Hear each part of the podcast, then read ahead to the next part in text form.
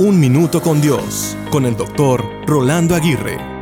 Muchas cosas comienzan, pero otras no terminan. Algunas cosas comienzan muy bien, pero no terminan nada bien. En ocasiones se comienza con muchas ganas, pero se termina sin ganas. Frecuentemente quedan cosas inconclusas, porque no todo lo que se comienza se termina. Piensa en las cosas que has comenzado, en las que no has continuado y en las que no has podido terminar. Constantemente las cosas no se terminan por falta de perseverancia y de determinación. Piensa en las cosas que no has terminado y en por qué no lo has hecho. Como dice una frase común, hay dos cosas que nos roban la tranquilidad. El trabajo sin terminar y el trabajo que no ha comenzado aún. De modo que debemos trabajar en terminar lo inconcluso para que no nos robe la paz. Mucho del estrés que se tiene hoy en día proviene de no terminar lo que se ha empezado.